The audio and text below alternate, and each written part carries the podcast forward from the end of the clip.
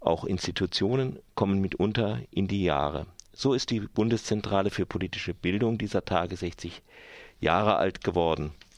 Radio Dreieckland hätte diesen Termin vermutlich verschlafen, wäre einer Mitarbeiterin nicht zufällig ein Video der Bundeszentrale für politische Bildung aufgefallen. Das Video soll politikfernen Jugendlichen den Begriff Extremismus näher bringen. Das heißt natürlich das, was die Bundeszentrale für politische Bildung unter diesem Wort versteht. Gleich die Eröffnung des Videos ist in mehr als einer Hinsicht unsäglich. Es beginnt mit den Worten es herrscht Bombenstimmung in Deutschland, die Linken fackeln Luxuskarossen ab und die Rechten kontern mit den sogenannten Dönermorden. Von allen Zumutungen in diesen beiden Sätzen ist die mangelnde Empathie mit den Opfern rassistischer Mörder wohl das Schlimmste. Die Bundeszentrale für politische Bildung hat nach Kritik unter anderem von Radio Dreieckland das Video von ihrer Webseite zurückgezogen und will es überarbeiten man kann das Video für eine einfache Entgleisung eines Mitarbeiters halten oder für ein bereits groteskes Ergebnis des Extremismusbegriffs der Bundeszentrale für politische Bildung, der den Unterschied zwischen rechts und links negiert und folglich auch für Rassismus tendenziell blind ist. Wie dem auch sei, jedenfalls Grund, einmal darüber nachzudenken, was diese Institution eigentlich ist und wozu sie von wem gebraucht wird Immerhin hat die Bundeszentrale für politische Bildung, indem sie Materialien und Texte bereitstellt, erheblichen Einfluss darauf, wie Politik und Geschichte an deutschen Schulen gelehrt werden. Radio Dreieckland fragte die Politikwissenschaftlerin Gudrun Hentges von der Universität Fulda über die Geschichte der Bundeszentrale für politische Bildung. Hentges beschäftigt sich bereits seit Jahren mit der Bundeszentrale für politische Bildung.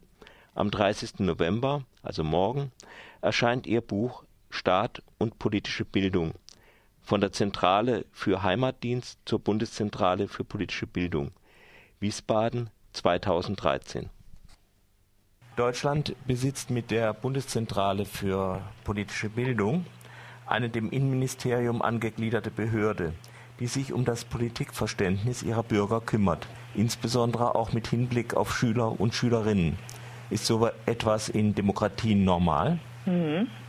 Ja, ich denke, wenn man sich mit der Frage der Bundeszentrale für politische Bildung beschäftigt, dann kommt man nicht umhin, sich auch die Frage zu stellen, in welcher historischen Situation entstand eigentlich eine solche Einrichtung. Und bei der Beschäftigung mit dem Thema führten mich die Pfade zurück in die letzten Tage oder besser Monate des Ersten Weltkriegs als einerseits eine Zentrale für Frontdienst existierte und als Pendant dazu eine Zentrale für Heimatdienst. Und diese Zentrale für Heimatdienst wurde dann in der Weimarer Republik fortgeführt unter dem Namen Reichszentrale für Heimatdienst existierte bis 1933 und ähm, wurde dann 52 wiedergegründet unter dem Namen Bundeszentrale für Heimatdienst. Und anhand dieser wenigen Stichworte kann man erkennen, wir haben es zu tun mit einer quasi deutschen Besonderheit oder man könnte vielleicht sogar, sagen mit einem bildungspolitischen deutschen Sonderweg mit Blick auf die Bundeszentrale für politische Bildung. Insofern ist es außergewöhnlich, denn in anderen Nachbarstaaten, westeuropäischen Nachbarstaaten, existiert eine solche Zentrale oder Bundeszentrale für politische Bildung nicht. Jetzt haben Sie schon den äh, historischen Rahmen etwas angesprochen. Ihr äh, neues Buch, das entweder jetzt schon erschienen ist oder gerade am Erscheinen ist. Darin gehen Sie ja auch unter anderem auf diese Gründungsphase ein und auf die Vorgänger. Können Sie das noch ein, noch ein bisschen was dazu erzählen? Ja, ich fange vielleicht noch mal an ähm, in dieser Phase nach dem Zweiten Weltkrieg, 45 folgende. Ähm, Deutschland war aufgeteilt in verschiedene Besatzungszonen und ganz oben auf der Agenda. Das war eine Frage, die sich alle Besatzungsmächte bzw. die Alliierten stellten, stand die Frage der Demokratisierung der deutschen Bevölkerung. In dem Zusammenhang ähm, wurde diskutiert und zwar im Umfeld des Office of Public Affairs bzw. des Institute of Public Affairs, das damals unterstützt wurde von Seiten der amerikanischen Besatzungsmächte, dass man ja durchaus, um eine Demokratisierung der deutschen Bevölkerung ähm, voranzutreiben, anknüpfen könnte an die Reichszentrale für Heimatdienst, in dem Sinne, dass eine neue Bundeszentrale oder Zentrale für Heimatdienst errichtet wird, die sich mit dem Gedanken der Demokratisierung oder der Re-Education beschäftigt. Diese Idee der Wiedergründung der alten Reichszentrale für Heimatdienst kam dann Adenauer und Klopke zu Ohren, die etwas aufgeregt waren, ähm, unmittelbar darauf Klopke reagieren. hatte ja auch eine gewisse äh, NS-Vergangenheit. Genau. Als Kommentator der sogenannten Nürnberger Rassegesetze. Hatte er eine Vergangenheit, ist ja auch ein Begriff in dem Zusammenhang. Und Adenauer und Klopke haben postwendend als sie dann über drei Ecken, ich glaube, das sickerte durch, aufgrund einer Information aus dem, ähm, aus dem Städtetag erfuhren, dass von Seiten der amerikanischen Alliierten sowas angedacht wird, ergriffen, die, ergriffen sie selbst die Initiative, das war kurz nach Gründung der Bundesrepublik, und planten eine Wiedererrichtung beziehungsweise die Errichtung einer Bundeszentrale für Heimatdienst und zwar unter Einbeziehung eines sehr engen Vertrauten von Adenauer, das war damals Professor Paul Franken, der Historiker war und Pädagoge und in dem Bereich in Fechter lehrte. Das heißt, die ursprüngliche Idee war eine Idee aus dem Umfeld der amerikanischen Besatzungsmächte.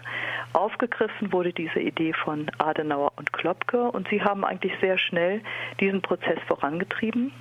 Wichtig in dem Zusammenhang ist sicherlich auch zu erwähnen, dass von Seiten des Bundespresseamts bzw. Presse- und Informationsamts der, der Bundesregierung versucht wurde, diese Zentrale für Heimatdienst zu monopolisieren. Es gab in der ersten Phase, also noch vor der offiziellen Gründung der Bundeszentrale, sehr große Auseinandersetzungen darüber, ob diese Bundeszentrale dem BMI unterstellt werden sollte, also dem Innenministerium, oder ob diese Bundeszentrale direkt dem Bundeskanzleramt unterstellt werden sollte oder möglicherweise sogar dem Bundespresseamt.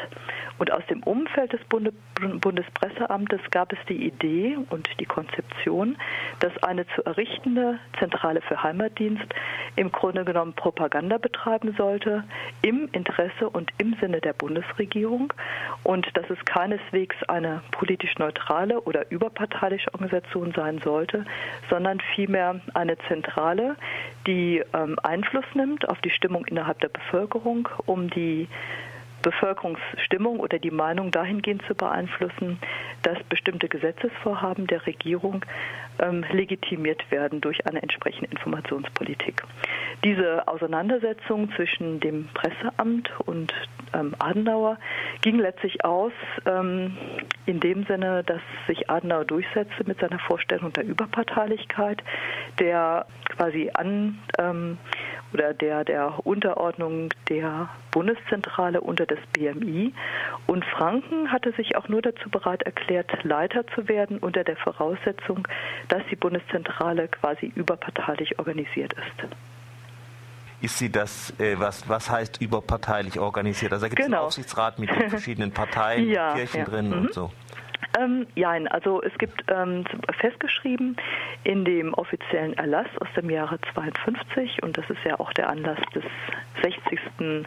Jahrestages, also am 25. November 52 wurde der Erlass verabschiedet und in diesem Erlass ähm, war festgeschrieben, dass die Bundeszentrale ein, ähm, also dass ein Kuratorium eingerichtet werden sollte und zwar ein Kuratorium, in dem alle Vertreter der im Bundestag vertretenen Fraktionen auch repräsentiert sein sollten.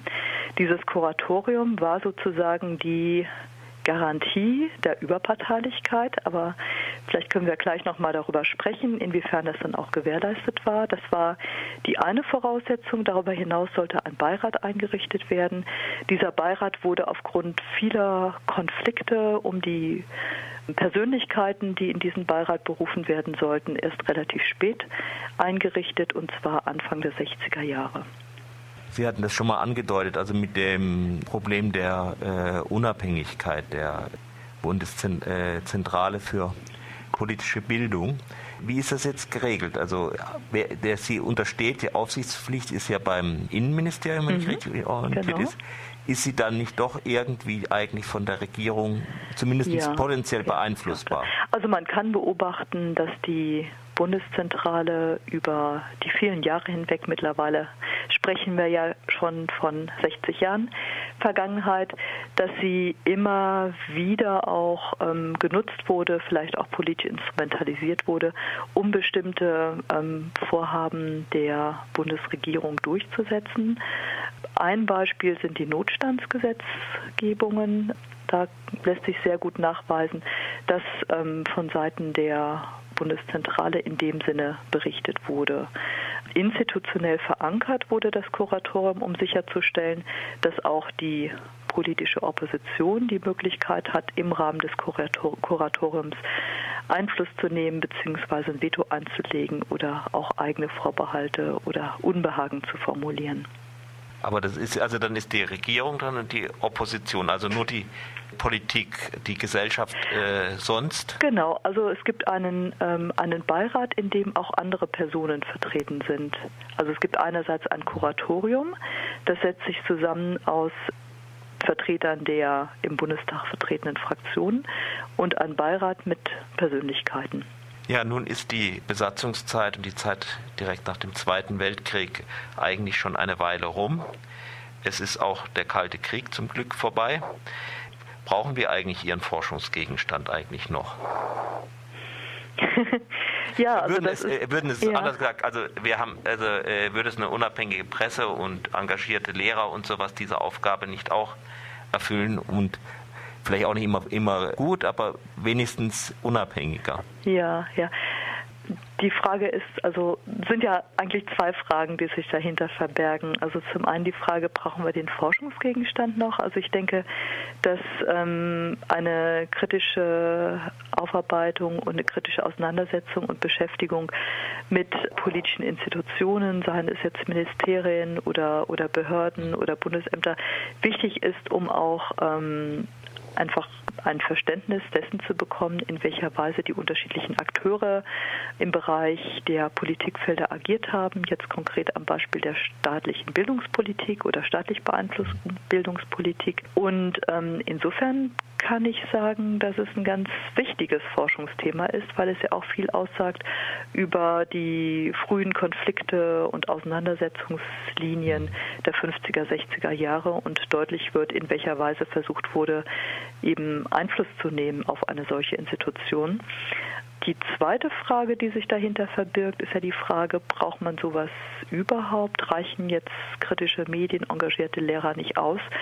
Da könnte man im Grunde genommen mit Blick auf andere ähm, westeuropäische Staaten sagen, ja, wieso nicht? Also wenn es eine gute, ähm, eine gut organisierte Zivilgesellschaft gibt und Vereine und Verbände und Institutionen, die ähm, bemüht sind um Bildungspolitik, um Aufklärung, um Demokratisierungsprozesse, die politische Partizipation vorantreiben, dann könnte man sagen, ja, wieso nicht? Also es gibt überhaupt keinen kein Zwang oder keine zwingende Logik, die eine solche Zentrale ähm, vorschreibt. Das ist, steht nirgendwo. Also das ist letztlich zu erklären ist die Existenz der Bundeszentrale für, für, politische Bildung letztlich nur vor dem Hintergrund der besonderen deutschen Geschichte, sprich Erster Weltkrieg, Weimarer Republik, ähm, Besatzungszone und anknüpfen an bestimmte Traditionen aus der Weimarer Republik.